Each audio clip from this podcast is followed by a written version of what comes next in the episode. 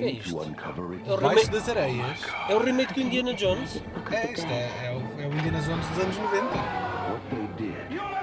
Muito Muito CGI, CGI, não é? Uma tempestade de areia areia. digital, digitais. escaravelhos. Epá, eu estou-me a lembrar do Exércitos, exércitos de esqueletos.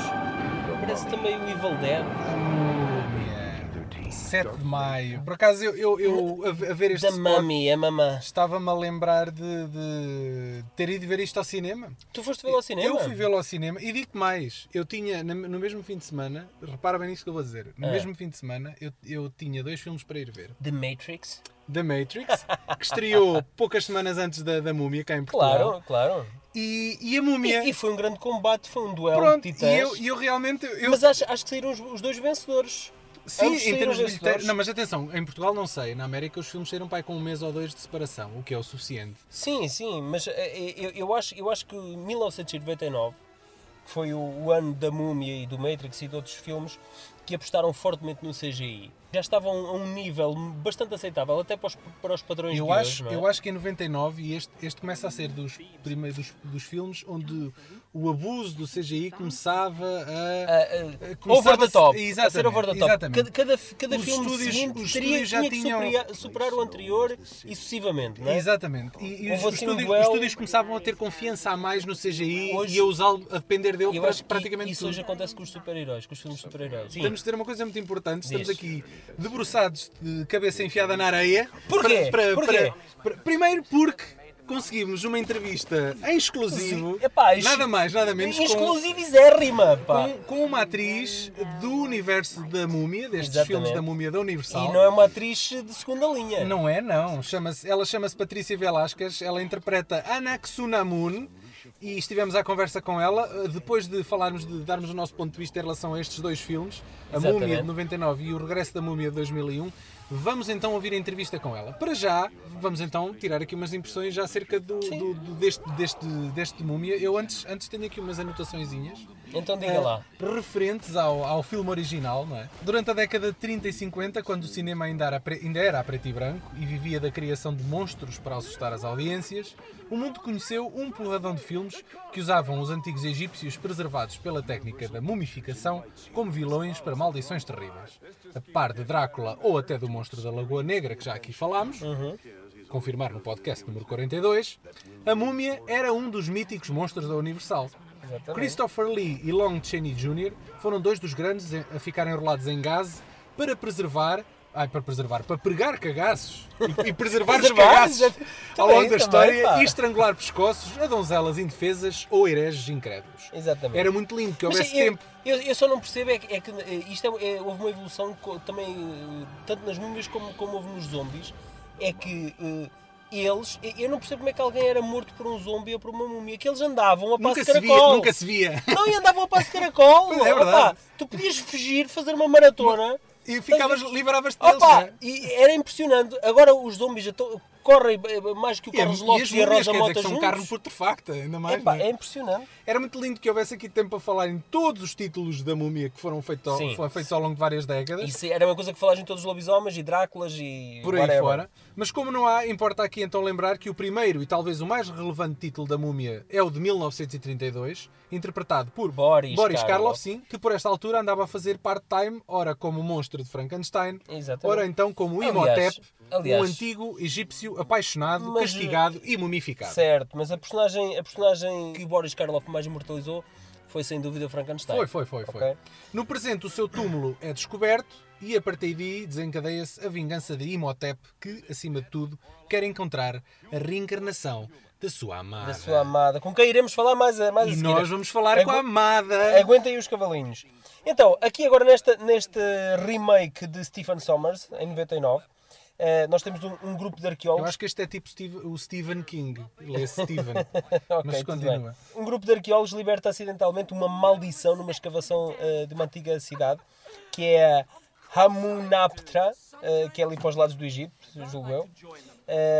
E a maldição acorda uma múmia, que é o alto sacer- sacerdote Imhotep, que não descansará enquanto não se libertar, e a sua amada, do encantamento. O filme conta com Brendan Fraser, que na altura estava a passar o momento alto da sua carreira, não é? Sim, eu, eu acho que o- eles acreditavam que o gajo ia ser um, o tipo, o novo, o novo E, e a carreira capa, dele, cabeça de cartaz. e a carreira dele teve, teve ali um alto, até, até ele ter feito aquele... Pensou-se pensou que o Brandon Mas é- Fraser ia ser é pá, grande, mas não é? ele- mas- George of the Jungle É pá, assim, mas isso, olha, isso é piada, eu até gostei do, Pronto. do George of the Jungle, Mas ele andou- eu, eu acho que ele se perdeu pelas comédias e... Mas ah, ele tinha vindo das comédias, originalmente. Sim, sim, é verdade. É verdade. Pronto. Conta eu também... acho que é também por- esse facto que ele está neste filme. Porque Sim, o filme também mistura tem um uma ação mistura e comédia. aventura e comédia. Sim, Sim, tem muitos comic reliefs também pelo meio. Também podemos ver então neste filme Rachel Weisz e a Múmia foi basicamente o filme que a catapultou eh, para a ribalta. Eh, a sua carreira até, até então vivia de, de personagens secundárias. A partir daqui ela, ela passou para, para a primeira Era uma linha. cara nova. Sim. eh, não- E Arnold Vosloo, que é o habitual vilão de serviço, que faz então o papel de Imhotep. Depilado da cabeça aos pés. Exatamente. E já o tínhamos visto também num, num, eh, anterior podcast que abordámos cá, como arqui-inimigo de Van Damme no Art Target. Este, este filme teve 80 milhões de dólares. É um, um orçamento impressionante da, da Universal para a Múmia, Sim. que dividiu as filmagens entre o Reino Unido, Marrakech e o deserto do Saara, em Marrocos, onde de resto a produção teve uma série de problemas, desde, desde infecções e Tempestades de areias. escaravelhos. escaravelhos, e, é pá, é enfim, a própria rodagem do filme dava outro filme, não é? Exatamente. Mas pronto, é- é- qual é a tua opinião em relação a este filme? Gostas, Epá, não eu, gostas? eu, eu acho que é um, é um bom filme de entretenimento. E- e eu julgo que está ali àquele nível daqueles filmes pipoca que divertem e entretêm. Eh, que têm algum, algum conteúdo, mas eh, não passa de por entretenimento. É um bom blockbuster. É um bom blockbuster. Uhum. Como, como o Mibo Homens de Negro, eh, que entretém, e, mas, mas que com o passar dos anos torna-se um bocadinho datável. Eu, eu, sinto, eu o sinto mais que já torna datável. O mais datável neste filme para mim é mesmo os efeitos os Sim, efeitos claro, especiais. mas é isso, é isso, é isso que visuais. já, já começam a, a datar. Que na altura, Uhum. na altura eram efeitos hum, pá, muito, muito credíveis, mas com a evolução da tecnologia, nós hoje em dia eles já Pois, começam a penitenciar pois, um pois, bocadinho pois. em relação, até em relação ao terceiro filme que lá iremos. Mas há aqui um à parte que eu, que eu gostaria de fazer, eh, que é o seguinte: existe, existe aqui uma ponte eh, entre, entre a múmia e um outro filme que foi feito um ano anterior, que é, é um é um filme que é muito menos conhecido, que estreou cá em Portugal com o título O Enigma da Múmia, eh, Tale of the Mummy, eh, que foi realizado nada mais nada menos do que por Russell Mulcahy, o realizador, Ah, conheço, o, conheço. reali- o realizador do, do, do Highlander, do Imortal, dos Ah, Imortais. ok, ok. desculpe, desculpa. Sim, sim. Daniel, não desculpe, tu és um herege, meu. Como é que tu podes pá, não saber pronto. quem é que Eu realizou? não, eu não posso saber tudo, pá. Não posso saber tudo. Não, posso saber tudo. este filme conta com. Mas é alguma com- coisa de jeito? Epá, filme? eu gostei, eu gostei. É, é um, é um filme eh, série B, eh, mas Espera lá, tu estás a dizer que a múmia do, do que nós estamos a falar inspirou-se nesse? ou- eu, eu, eu julgo que foi buscar algumas influências deste filme porque é, eh, existem muitos paralelismos entre ambos os filmes. O filme va- vale a pena, os efeitos eh, também valem a pena. tu não viste o filme! Eu vi o filme e tu não viste o Eu filme. estou a descredibilizar completamente. Dois anos depois, no regresso da múmia, a família de arqueólogos eh, à Indiana Jones regressa mais musculada e desta vez terão de enfrentar um exército mumificado liderado por Imhotep. Neste filme assistimos à introdução daquele que viria a tornar-se no herdeiro de Schwarzenegger, nos filmes de ação do século XXI, não é? O nosso Estamos The a falar Rock. The Rock, a.k.a. The Scorpion King, Ele, na altura- a.k.a. Dwayne Johnson. Eu- Ele na altura ainda não tinha problemas em ser acreditado como The Rock, não é? Exatamente. Só anos mais Sim, tarde é que começou a ter vergonha. Isso era o papel, é- era o, o nome pelo qual ele se Pois, dava ele estava a acabar de sair do wrestling, não é? wrestling, Pois. Este para mim é o clássico exemplo de uma sequela que explode a dimensão das coisas. Com mais cenários, mais cenas de Era ação, tudo maior, meu. mais personagens, mais efeitos Tudo visuais, mais, E a, mais, e a família, mais. a família também tinha aumentado. Também aumentou. Mas olhando de perto, eu acho que o filme é quase um copy-paste do primeiro. Sem rajos, sem grandes rajos de Pá, originalidade. é- é- olha, imagina que é aqueles filmes de baixo orçamento com o realizador quando está a começar a carreira, Uhum. não consegue fazer o filme que realmente queria, depois quando tem orçamento mais tarde faz o filme que queria. É pá, é- não digas isso, porque o Sr. Summers já tinha Já teve tinha, orçamento do caralhão sim, no primeiro sim, filme. mas, mas é, é- é essa regra aplicada aqui com, com o orçamento Pronto, e depois um orçamento ainda maior. Pior que isto é que se no primeiro ainda existia um bom equilíbrio entre cenas reais e CGI, Julgo, Aqui não. Julgo que neste pisou-se o risco. Sim, mas eu, eu, eu- se, mas o se o primeiro é datável, epá, então este, segundo- este é sim, muito sim, mais datável. Porquê? Porque abusa mais do, do É, é, CGI. é, tudo, é tudo é CGI. É, é, é quase um trademark do Stephen Sommers, da carreira de Stephen Sommers. O que é o abuso de CGI? O C- não, a utilização Ou aquele CGI. ritmo frenético de Eu vou-te se- eu vou -te sempre coisas a acontecer. Eu vou-te explicar porquê. Por exemplo, tu, tu tens o Roland Harris, que, que é, o- é o Mr. Disaster eh, Sim. Franchise Movies, não é? Sim. Eh, porque, não porque ele o quis ser, mas porque ele fez um que correu bem e os estúdios recorreram a ele para fazer sucessivos filmes. Porquê? Porque o homem Era, aperfeiçoou-se era bom, era bom fazer- era a destruir fazer ação, coisas, não é? exatamente. Então o Stephen- os, os estúdios eh, passaram a recorrer ao Stephen Sommers quando era adaptações de filmes de monstros com eh, CGI com fartura. Sim. O queres ator, o ator Brandon Fraser lesionou-se na coluna, nos joelhos e partiu uma costela. É o lá. Dwayne Johnson, o The Rock, ganhou uma intoxicação alimentar e uma insolação. E a minha pergunta é: não será isto a maldição da múmia? Amiguinhos, ah, vamos então ao que toda a gente está à espera. é? Exatamente. Patrícia Velásquez, Patrícia, a.k.a. Anaxunamun.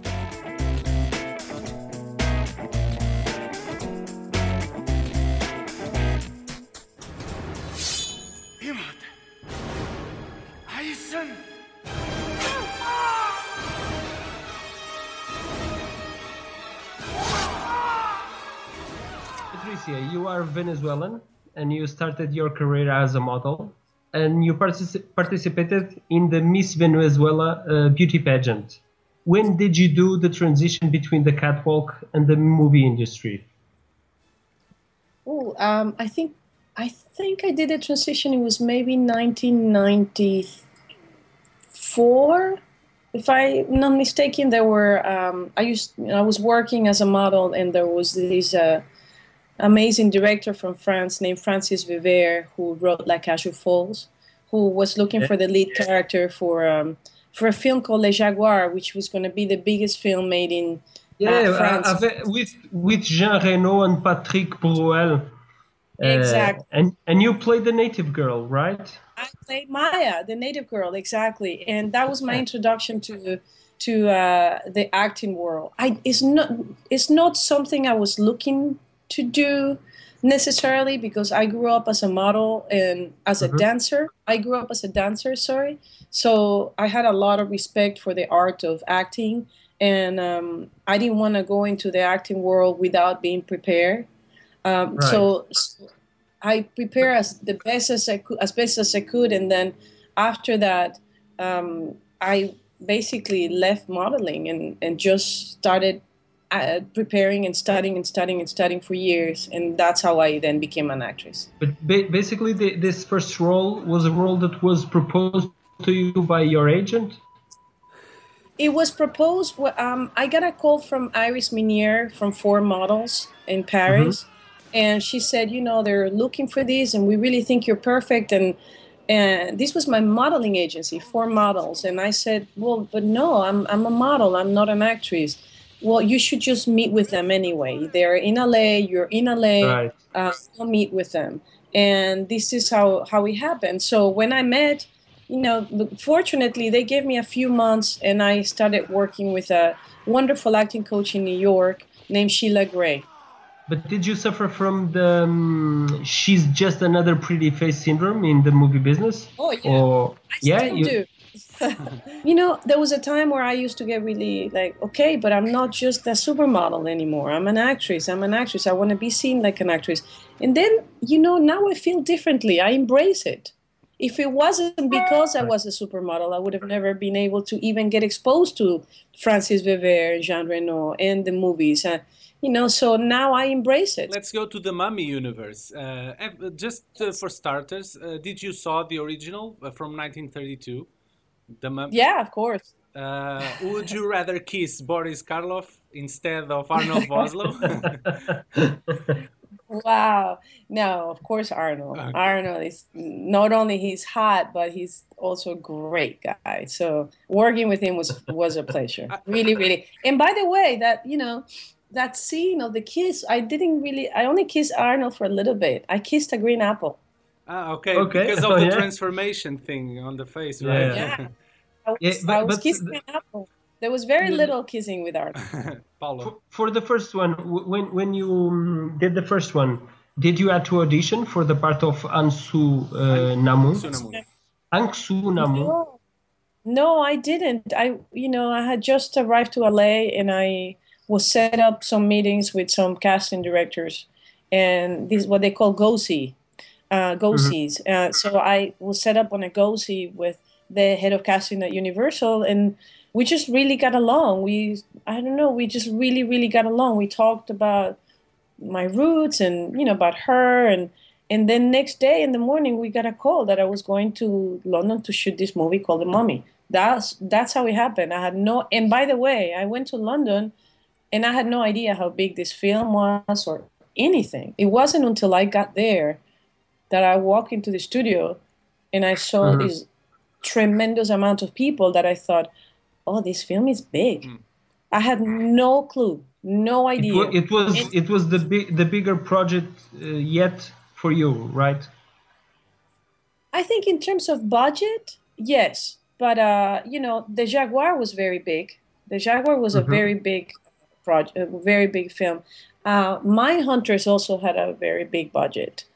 Um, so I think those three are the three biggest uh, budget films I've I've shot. Now I And- kind of make a choice to just shoot one movie a year or one project Right. a year. Doesn't necessarily has has to be the big project, or it's just something that speaks to my heart because I have very little time. So Yes, I told you, I told you. And your point is? My point is, I told you so you wouldn't kill me. When did we make that arrangement? Uh? How it was all the preparations because you had all tho- those costumes, that makeup. I believe it took some time to be ready to shoot, right? yeah, it took 13 hours to get that makeup, and I had standing. Mm-hmm. Even I uh, had I- four. I'm talking about the first one, but I think in the second one it's the, the same process, right?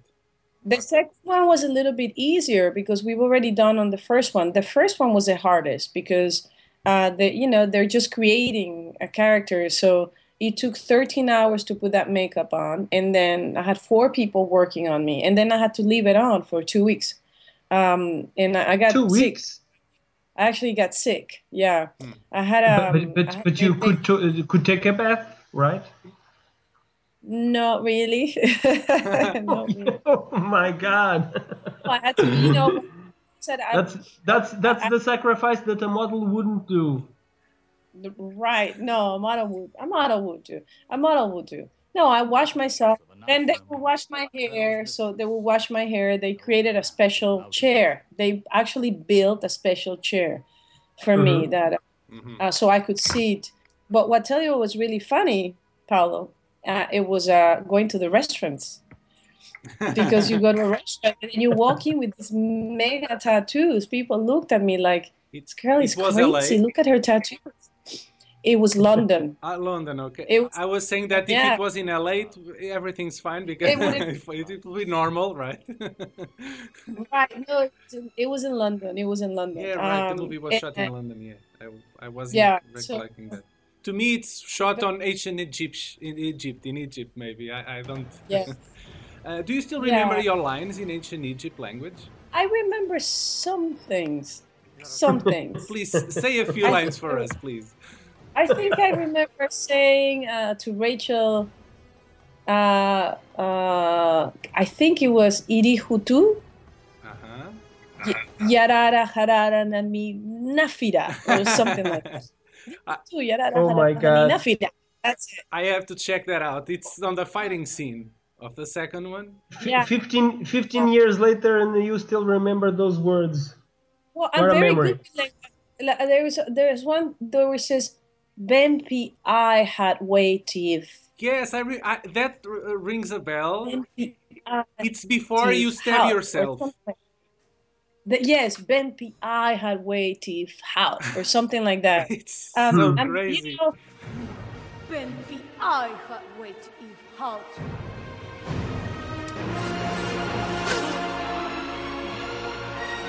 it's crazy. You're learning all the languages, so No, I'm although, saying it's crazy because I'm seeing the character in front of me saying the same lines. It's just breaking the fourth wall or something. It's it's weird. right. It's a little. It's a little weird. It has to be weird. it's weird for me to see it. You know, I, I it's been so long, Danielle. I look. The other day, I showed my daughter for the first time the film. How old is she's she? eight. And, she's eight and a half. Mhm. And it goes, of course, she get. You know, everyone talks about it. her friends talk about it, and she. Right. It's like no, because I'm. You know, I play the bad girl. I don't want you to see that. You're really bad on the second one. I used to love, Yeah. Yeah, hate your yeah. character. A great villain. Yes. Yeah, but you know, there's something there's something about playing the villain. It, they're usually the most fun characters to play because it's fun. Uh-huh. You know, playing good girl is boring sometimes. Yes, playing the bad. Yeah. Arnold Vosloo always plays the bad guy. I never seen a part where he played the good guy. Let me tell you, we are all stereotypes. Uh, you Yeah. know, we all get stereotypes. Doesn't matter what color, what language, what accent you have. We all are stereotypes. Um, but what's also so talking about villains, what's so fun is that you, you know, what makes a character being bad is not that you're bad. It's just that, like, when you think of these characters, they're just fighting for the love it's different they're fighting for the love They just they just take the wrong choices. They make the wrong choices of how to go about it, mm-hmm. but they're still fighting for what they love. Well, So I think at least in the mummy, they usually smile when they kill someone. I think they're mean, mean spirit. I think. Uh, so the first mummy only gave you a few minutes of screen time. It came you. Uh, su- it came to you as a surprise when they wanted you to have a character back in the second one, with much more things happening around you. um, I knew I was going to be in the second one, but I didn't know it was going to be that much. Um, it, it definitely came as a surprise that they gave me such a prominent role, for sure. It was a very nice, very very nice surprise. It's uh, two characters in the sequel. But- It's two characters. It's Mila and Anck-Su-Namun. She plays two characters, and that that makes it even more fun. Did you research about Anck-Su-Namun, the, the, the real person? She was half sister and royal wife of Pharaoh Tutankhamun, I think. At least that's what I read. What, yeah, that's what they say. You know, um, we we kind of made choices for the film. I I mean, I made a choice for the film that was a little more general. Uh, you know, I I think there's a lot of Cle- of Cleopatra in this film as well. In the sword fight with Rachel Weisz, uh, did you uh, do your own stunts? Yes, I did my own stunts, except You you, they- you had to they- practice the, a, a choreography, right? Yeah, the only stunt I didn't do was the backflip. Ah, okay. Everything Okay. else, everything else I did, and Was and, you. and by the way, Rachel also. I mean, originally, if you see that, sorry, that that uh, fight, we had masks on. It was designed for it to be Mhm. done by the stunts, but we got very competitive. Hmm. So we started rehearsing. We actually we rehearsed for two months, many hours a day, and we would play a song, um, a beautiful, beautiful song, and we rehearsed to this song over and over and over and over again. So we put it like a choreography. You, Uh, that was actually that was actually my suggestion. Um, and No then one got when hurt? we shot it, I got hurt in my I, I caught I caught here Mhm. with a sword, but but no no I mean we get hurt, like we will hurt ourselves Nothing a little serious. bit, but nothing nothing serious. I have to congratulate Uh, you. The scene is amazing. It, one of the best Yeah, scenes in the movie. It I resulted one of the great. It's one of the best scenes, best fight scenes in a movie ever. Yeah, yeah, You know, it's, it's it's, really Yeah. great. People complain because and you use normally we, we do those kind of we see those kind of scenes with guys and uh, seeing it done by girls it's uh, even more impressive. Yeah, amazing, amazing. It's uh, yeah, we we're very proud. Rachel and I are very proud. That's why we took the mask off because it's like okay, we're doing the fight. people be sure that were you, right? Let's show the faces so that you can see. Uh, I loved it, and how we did it then when we were shooting on the on stage. I mean, when we shot it on set, is that we then will play the music. And then we will do it with the music, and then a few times we did it without the music, so they can hear, you know, so they can have the, the sound in our voices and everything. But uh, Right. th- that I have to tell you was probably one of the most magical parts of the film, shooting that fight. And I think you can see it when you see the fight. Yeah, it's it's Yeah, great. yeah. Um, uh, did you know that if we uh, Google search your character's name, 99% maybe it's only pictures of you. it's funny because uh, you surpass an ancient Egypt figure that is carved in stone. Now you're more That's- popular than her. I have to tell you that uh, I've been in, you know, I've even been in schools when they're teaching about Egypt. Uh, they bring me Oh my because it seems for the students, for the students that want to learn about the history of Egypt, it's easier Right. for them to learn through a movie and more exciting. I mean, I love history, but many people, many kids, you know, what do you care unless you. But if you tell them a story, what a better way to show the movie? Then yeah, they and, read and, and to see the character in real life. Uh, yeah, so I I imagine do that for a kid it's great. Very. I do. I do that a lot, and uh, and I, I love it because the kids are just fascinated, and I can tell you that they'll be older people and they will never forget. Okay. Right. They will never I'm sure they, forget, so- they won't. Do, do you have any backstage uh, funny stories uh, that you can tell us? It's been so long, but yeah. Oh yeah, I can tell you one.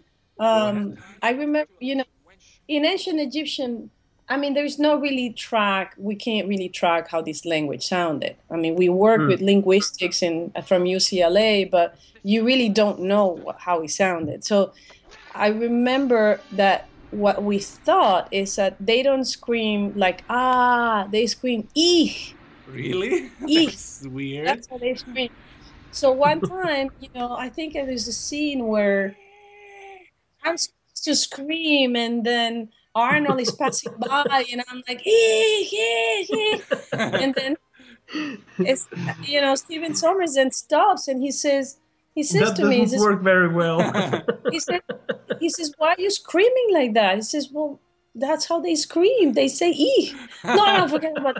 Forget about st- history. We're making a movie, God damn it! yeah. Um, yeah, I remember. And by the end of the day, I had no voice. I had scream. You know, how many times you scream "ich"? Like, Uh-huh. you know, it's so uh, touching for your throat. Were you prepared for the global success of the films and to be recognized on the street? No, not at all. Not at all. I, I, it- as I said, it, it became as a.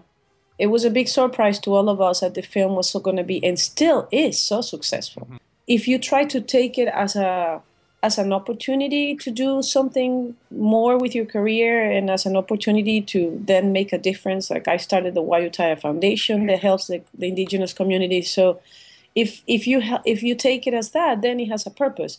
If you take it for me, me, me, me, me, then it's really challenging because you might get stuck in this ego thing in your brain, and, and that can be very, very damaging.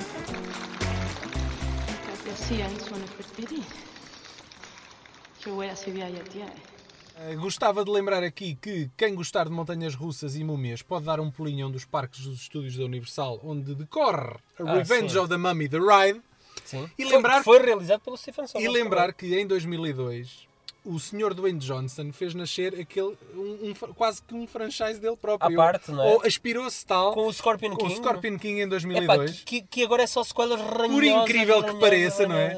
Deste nasceram uh, três sequelas. Epá, três sequelas. e, e não é, e, e nunca é o mesmo gajo. Eu acho, São eu, sempre gajos eu acho que nós devemos guardar, devemos guardar o, o, o franchise do Scorpion King para um podcast à Sim, parte. ah, sim, Só não, de Scorpion King. sim, sim. Não, não vamos agora perder tempo aqui a falar Sim, na, não, na na catrafada de filmes que se fizeram à volta do personagem do, do Rei Escorpião. É pá.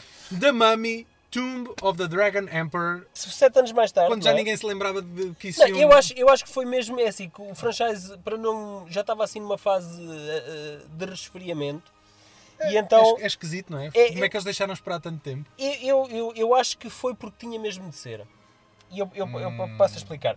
Já não encontramos a Rachel Weisz, não é? Porque ela. Por razões óbvias. Ela, a- a- a- no entretanto, transformou-se numa atriz com credibilidade e já não quis retomar o seu papel. E Já o seu marido, o Exatamente. Brandon Fraser. Coitado, ainda, ainda ah, continuava a ainda precisar. havia, ainda havia Não, pois, tinha que eh, pagar o carro, a casa e, e as contas de água e da certo, luz. certo, certo. Pronto. Ela foi substituída por Maria Belo. Não foi, não foi mal substituída Não. a nível estético. Mas eu, eu acho graça, acho graça a artimanha que eles arranjaram para justificar o facto Ah, de ter um sim, personagem sim. novo. Diz lá, diz lá, diz lá, Eh, o, tru- o truque deles foi dizer, foi assumir que o primeiro e o segundo filme, embora aquilo tenha acontecido, Aquilo Sim. é apenas a interpretação dos livros que ela escrevia. Nós acabamos de, de assistir à adaptação dos livros da, da autora que Exato. aparece no terceiro filme. Que aparece no terceiro filme. É mais ou menos Mas que não era, interpre- não era interpretada Mas que por ela. aconteceu? Aquilo eram histórias baseadas eh, num- em acontecimentos reais vividos pelo marido. Meus amigos, é estúpido. É um bocado Assim como o estúpido. filme todo é estúpido, mas pronto. É um bocado. Este terceiro filme é apenas um produto comercial para Os outros também continuar eram, a é? explorar. Epá, mas este É este- desinspirado. É, a cena é que este é completamente, desinspirado, não é? Para continuar a explorar o filão da, da múmia. O realizador de serviço é também o comercial Rob Cohen, eh, que já nos havia apresentado o primeiro Velocidade Furiosa, o Triple X e o Stealth. É verdade, o gajo- am- ambos com o Vin Diesel, não é? Sim, sim, sim. Opa, ele, comercial é com ele. Sim, pronto. Eh, todo o guião foi construído em torno de Jet Li, que na altura estava bem cotado e apenas porque a produtora tinha um contrato com o ator para fazer um filme. Fosse ele qual, qual fosse, acabou por ser a Múmia 3. E o que é que eles fizeram dele? Fizeram dele um imperador chinês chamado Qin, ou Queen. E isto- Han, Han. Pronto, já, já nem me recordo. É o Imperador eu, Han. Eu, acho que é Qin. Não, acho que é Han. O cenário, e aproveitaram por transportar todo o cenário do Antigo Egito agora para, o, para a China, Para a China. ah, com os míticos soldados de terracota. Por Exatamente. acaso foi uma boa ideia, mas, É assim, mas pronto. confesso que os efeitos estão fixe, já estão um bocadinho mais adaptados. Epá, eu, ouve. É pá. O filme é esquecível, o filme é esquecível, mas os efeitos até estão fixes. Eu- o filme apareceu ali no final, no final de- deste ano 2008. Foi um verão com muitos blockbusters. Este foi dos últimos blockbusters a estrear naquele verão. Já, Não. ninguém, já ninguém queria saber. pá. É Já- verdade, já é ninguém queria verdade. saber. É verdade, eu, eu vi-o eu vi só depois em DVD e Sim, epá, como eu. Confesso que nunca mais eu revi, vi-o apenas uma vez. E eu não tive vontade de, de mais Não, de o pá, voltar é, a ver. é, pá. é um produto de entretenimento puro e duro para, olha, se estiver a dar na Epá, televisão pois, e não tiveres mais nada que fazer, apanhas aquilo, ok, olhos, aquilo. não é? Antes de irmos de novo ter com a Patrícia, porque será eh, que que perguntámos-lhe se ela viu a Múmia 3? Pois, exatamente, será que ela também viu esse? Será que viu? Será, que será gostou? será que ela queria participar nele? Exato. Ela E vai não a deixaram? responder. Antes disso, quero só dizer aqui uma coisa. Ah. The Mummy, um reboot para 2017. Não. O produtor Bem, e argumentista não, não, tem que ser, não, não tem que ser necessariamente um reboot deste filme. deste, pode ser do- exatamente, pode ser é do- da múmia geral, não é? Exatamente. Ah, o produtor e argumentista Alex Kurtzman está apontado para o reboot, Meu que Deus. ainda está em desenvolvimento e que consta que se Se irá, é, se é o Alex Kurtzman, pode ser que venha aí qualquer coisa de jeito. consta que pode se irá ser. passar no deserto iraquiano. Eu só peço por tudo que, Que haja, um- seja- que haja uma múmia do Saddam Hussein. Era brutal. Bom, Bigode, uma, uma, uma múmia de bigode. Eu, se for esse o caso, eu vejo o filme. Bom, Patrícia Velasquez encerra este podcast. Vamos voltar a falar com ela. Até à próxima, amiguinhos. Have you seen the third film? They made a third film. I was not on Yeah. the third film. I, Yeah. I know you you seen it? but did you did you saw it? Uh, no, No. I, I, I didn't want to do. Uh, so for me, I wasn't. I didn't want to do a mommy three either. You know, it's uh, we Rachel and I talked about it. Uh, I think it's you you you you do certain roles, and if you don't have a contractual um, obligation, and if it's something that's Yeah. you see a project and it speaks to your heart, and you feel like want to do it, you do it, and if you don't, then you don't. okay. Patricia, gracias No, no, a ti. eh, Thank you guys. And- todo. Por todo. When you- it was great when you- talking with you. Do you have an, a, a Facebook official page or something? yeah, Patricia Velasquez. Oh, I have to follow it. and, and, and, and then it's Wayuu Princess on Instagram and uh, Twitter and Oh, all that. Okay, okay. If you put my name, it will come up. Okay. Okay, thank you very much. Thank you very much, Patricia. Bye. Thank you guys.